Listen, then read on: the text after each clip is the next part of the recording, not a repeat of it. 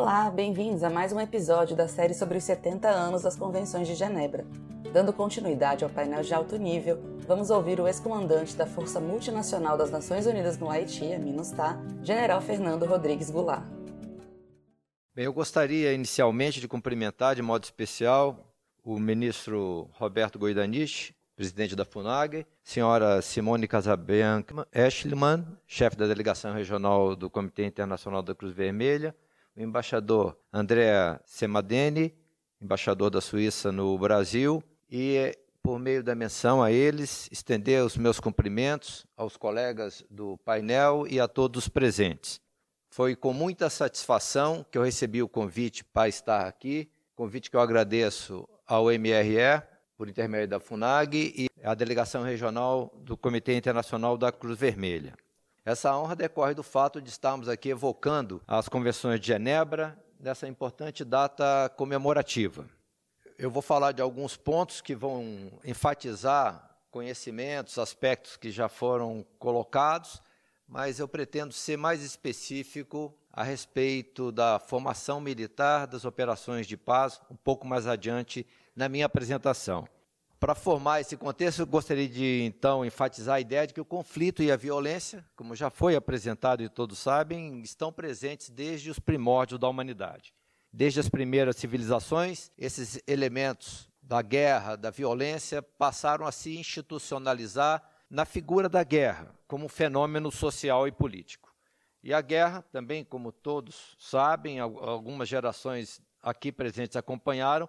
alcançou um nível quase que ilimitado de destruição há poucas décadas atrás, envolvendo por duas vezes, numa sequência curta, todos os países, praticamente todos os países do mundo. Essa progressiva escalada no uso da violência pelos Estados levou também a reações à morte e à destruição massiva que ela gerou. E com isso surgiram, pode-se dizer, contramedidas, por meio de criação de instituições como a Liga das Nações, que depois, logo depois, deu origem à Organização das Nações Unidas, e mecanismos internacionais pela exclusão dos excessos e injustiças da guerra, dos quais exemplo as convenções de Genebra, que foram expandidas consolidadas e universalmente adotadas com o avanço liberal que o mundo viveu no pós-Segunda Guerra Mundial. Tais iniciativas ajudaram a reduzir a frequência das guerras convencionais, formalmente declaradas entre estados beligerantes. Entretanto, continua grande o recurso à violência, particularmente pelo aumento dos conflitos internos às fronteiras dos estados e pela proliferação de atores não estatais, que passaram a usar seguidamente a violência buscando seus intentos, muitas vezes ilícitos. Essa guerra não convencional trouxe também uma mudança de cenário. Dos combates violentos em campos de batalha delimitados pela presença prévia de um dos oponentes, passou-se a ações descentralizadas, combates de pequena escala, mas não menos letais, notadamente em ambientes urbanos ou em áreas habitadas. Tanto o ambiente desses conflitos modernos, como a presença nele de atores não estatais, particularmente de atores como terroristas e facções criminosas, representam grandes desafios para a aplicação do direito internacional humanitário, apesar da adoção, por exemplo, dos protocolos adicionais de 1977 às convenções de Genebra, que cobrem os conflitos internos aos Estados, de caráter internacional ou não. E apesar também dos notáveis esforços do Comitê Internacional da Cruz Vermelha em várias ações. Eu destacaria uma, da qual tive oportunidade de participar mais recentemente, de procurar ampliar o cuidado, a assistência à saúde em situação de perigo. Dentro desse contexto, então, eu pretendo destacar a relevância das convenções de Genebra para a atuação das Forças Armadas Brasileiras e para as Forças de Operações de Paz das Nações Unidas, assim como também falar da sua importância das convenções de Genebra na formação do militar brasileiro. Quando chamadas para conduzir operações militares, as Forças Armadas pautam as suas ações pelo princípio de utilizar a mínima força necessária e de mantê-la sobre o mais efetivo controle possível. Por conseguinte, O direito internacional humanitário e as convenções de Genebra, em particular, são normas basilares para o planejamento e a condução das operações, assim como para o comportamento de oficiais e praças nas Forças Armadas brasileiras. Criado no final da década de 90, foi em 1999, o Ministério da Defesa passou a centralizar e harmonizar funções desenvolvidas no Brasil pelos antigos ministérios militares. Nesse sentido, foi editada, publicada a Portaria Normativa 916 do Ministério da Defesa, de 13 de junho de 2008, que aprovou a diretriz para a difusão e a implementação do direito internacional dos conflitos armados, como preferimos chamar, ou direito internacional humanitário, nas Forças Armadas. Essa diretriz do Ministério da Defesa, que, como eu disse, consolida é, documentos anteriores das forças, estabelece no âmbito ministerial instruções gerais, atribuições e prescrições diversas para difundir e implementar o direito internacional humanitário nas várias operações que as Forças Armadas têm como tarefa a Constituição. Operações combinadas para a defesa da territorialidade brasileira e da sua soberania, operações de garantia da lei e da ordem, operações de combate a delitos transfronteiriços e ambientais, operações de manutenção da paz e outras. Eu chamaria a atenção muito especial nesse momento para as operações de garantia da lei e da ordem, porque elas exigem uma atenção toda especial no tocante ao direito internacional humanitário. São operações conduzidas em áreas densamente povoadas, como são as comunidades carentes do Rio de Janeiro. Em tais operações, é muito importante, e assim fazem as Forças Armadas, intensificar e tornar específica a instrução da tropa, por meio da preparação vocacionada para o ambiente operacional específico em que os militares vão atuar. Eu chamo também a atenção nessas operações em que a atuação do combatente individual, do militar com seu armamento individual, prepondera em detrimento da utilização de meios de apoio de fogo, meios coletivos de apoio de fogo e mandatório a observação das chamadas regras de engajamento, que por si só consubstanciam todo o escopo do direito internacional humanitário de uma forma bem simples e prática para observação por cada combatente envolvido nas operações. Aparece aí então uma preocupação muito grande em regular o uso da força, em particular da força letal, e uma preocupação muito grande em evitar os chamados danos colaterais que possam atingir populações civis. No tocante agora às operações de paz, são operações em que a ONU recebe a colaboração de vários países. Como todos sabem, as Nações Unidas não têm suas próprias forças armadas, o seu próprio exército. Os capacetes azuis são fruto da contribuição de Estados-membros às Nações Unidas para participar de determinadas operações de manutenção da paz. É interessante abordar a questão do direito internacional humanitário nas operações de paz, porque, em princípio, os peacekeepers deveriam estar ali para fiscalizar a sua observância por meio das partes em conflitos. Deveriam ser fiscais da atenção das partes em conflito ao direito internacional humanitário. Entretanto, modernamente, fruto da observação pela ONU, pelo Conselho de Segurança, de que os civis continuam a responder pela grande maioria das vítimas em situações de conflito ou pós-conflito, e de que são frequentemente os civis objeto de violações sistemáticas e generalizadas do direito internacional humanitário e dos direitos humanos, o Conselho de Segurança das Nações Unidas tem autorizado, em alguns casos, o uso da força pelas forças das Nações Unidas em defesa do mandato que ele confere às missões de paz. Com isso, então, o Conselho de Segurança tem criado as chamadas missões robustas de manutenção da paz, das quais são exemplo hoje várias missões, como a MINUSMA no Mali, a MONUSCO na República Democrática do Congo, a MINUSCA na República Centro-Africana, a UNIMIS no Sudão do Sul, a UNAMID em Darfur, e da qual foi um exemplo recente, porque já foi encerrada, a MINUSTAH, no Haiti,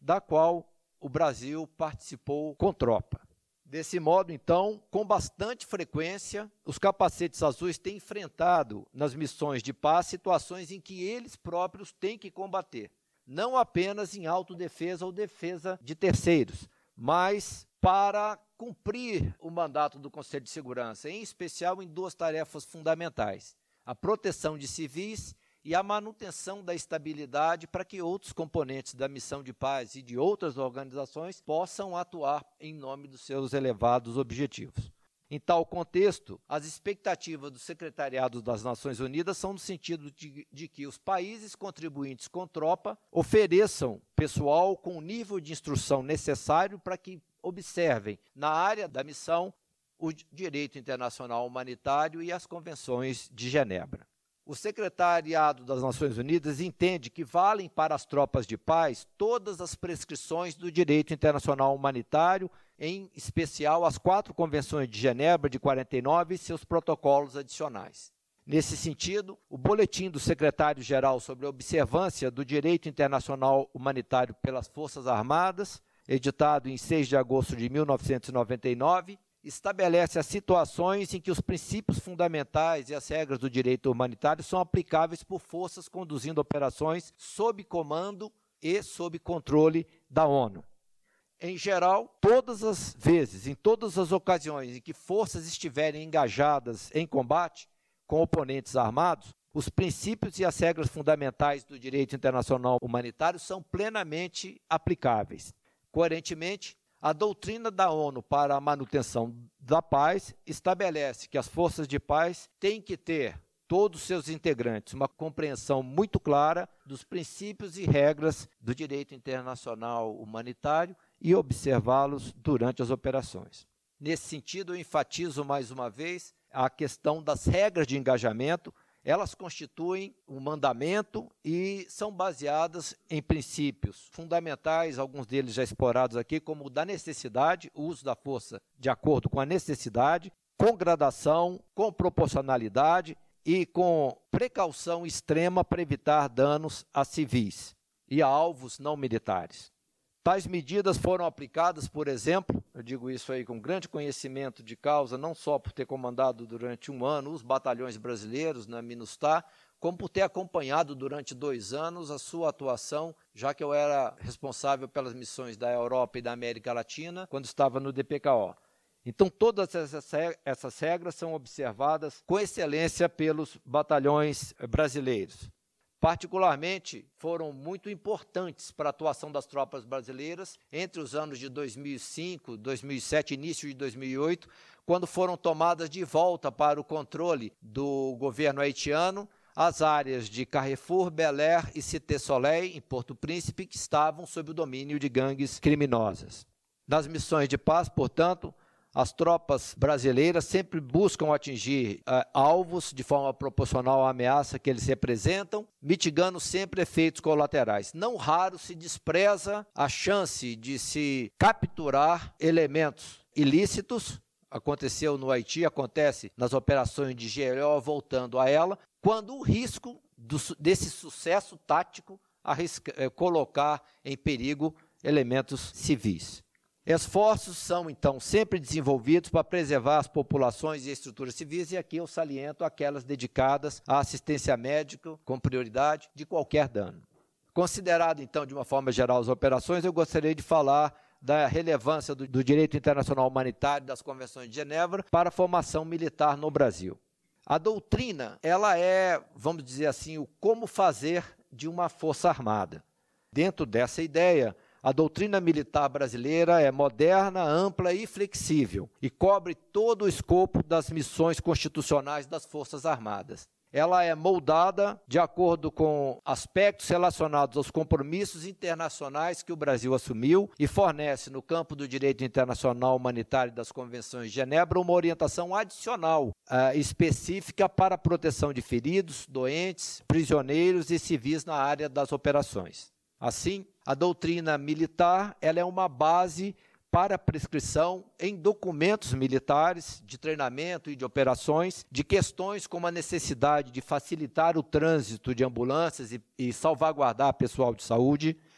de não interromper ou prejudicar o funcionamento de hospitais, clínicas e serviços de saúde e preservar essas instalações de operações ofensivas e particularmente do fogo indireto e de aviação. No tocante ao direito internacional humanitário e às convenções de Genebra, a doutrina é consubstanciada no seu mais alto nível em um manual do Ministério da Defesa, o Manual de Emprego do Direito Internacional dos Conflitos Armados nas Forças Armadas.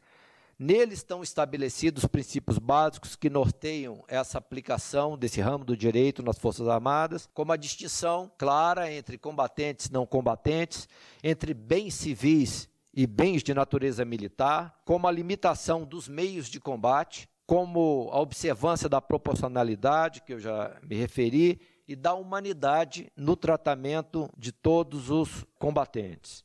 Com base na doutrina, a educação militar referente ao direito internacional humanitário é uma, uma parte permanente e regular no currículo das escolas militares. Na Academia Militar das Agulhas Negras, por exemplo, onde são formados oficiais de carreira combatentes do Exército, a questão é abrangida pela divisão de ética militar profissional. Eu enfatizo a questão da ética, porque é dessa forma que se vê no meio militar uh, o cumprimento dessas importantes peças do direito internacional, constituindo então isso, a instrução do direito internacional humanitário, um ponto específico do programa com carga exclusivamente dedicada. É, o que se visa é formar oficiais, futuros líderes militares, plenamente atentos, em condições de observar em sua amplitude as normas e os procedimentos da lei dos conflitos armados. As prescrições da doutrina e da educação militar confluem para uma coisa que aí chegando no lado prático da aplicação da força militar, que é o treinamento da tropa. O treinamento da tropa, ele visa aumentar a habilidade de oficiais e graduados e especificamente de desenvolver a habilidade de cabos e soldados, a parte mais baixa na hierarquia das Forças Armadas e efetivamente quem vai estar em contato na primeira linha com oponentes armados, desenvolver neles a capacidade de resolver problemas associados ao direito internacional humanitário em loco, no momento em que a situação que pode gerar dúvida possa acontecer. Nesse sentido, então, além do treinamento, conduzido segundo os objetivos padronizados do programa de instrução, existem treinamentos específicos para cada operação que vai ser desenvolvida alguns meses antes do seu desencadeamento. É assim nas operações de garantia da lei da ordem, nas operações de paz. Nessa atividade específica, são tratados condições do ambiente operacional específico onde as tropas vão atuar e das possibilidades ou dos desafios maiores que elas podem é, enfrentar no tocante à observância do direito internacional humanitário. Para as operações de paz, por exemplo, as Forças Armadas têm o Centro Conjunto de Operações de Paz do Brasil, o SECOPAB, que intensifica as operações das tropas antes de cada dobramento em área de missão de paz.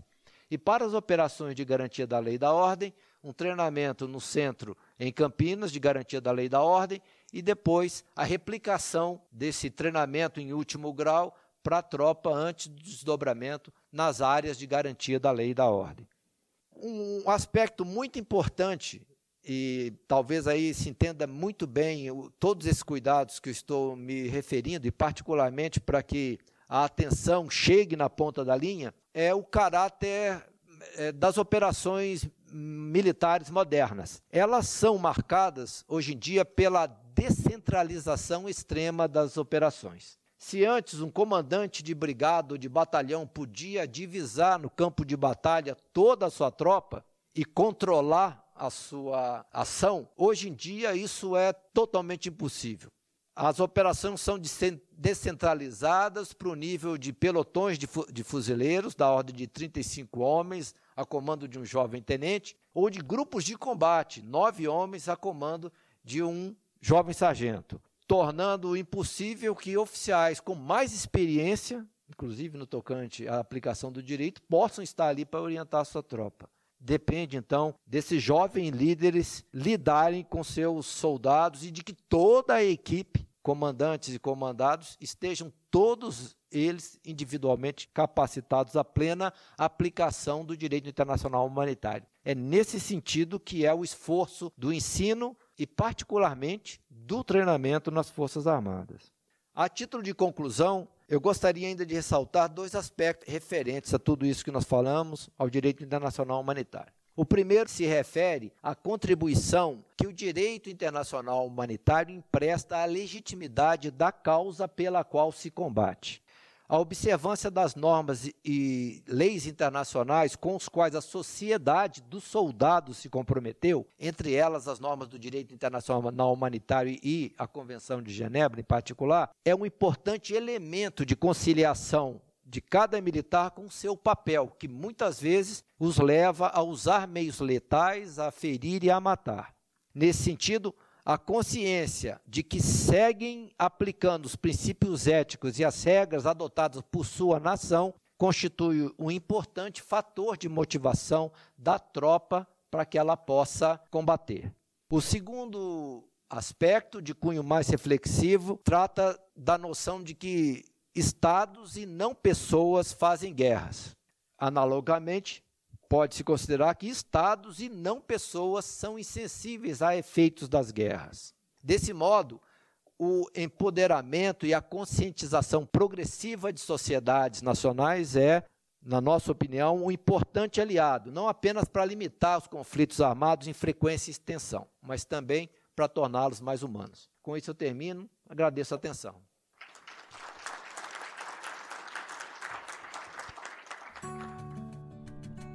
Acesse o canal da FUNAG no YouTube, www.youtube.com.br FUNAGBrasil. Lá você encontrará centenas de vídeos sobre política externa brasileira e relações internacionais. Acesse também a nossa biblioteca digital, com mais de 780 volumes para download gratuito, www.funag.gov.br/biblioteca. Acompanhe as atividades da FUNAG Brasil no Facebook, Twitter, Instagram e Flickr.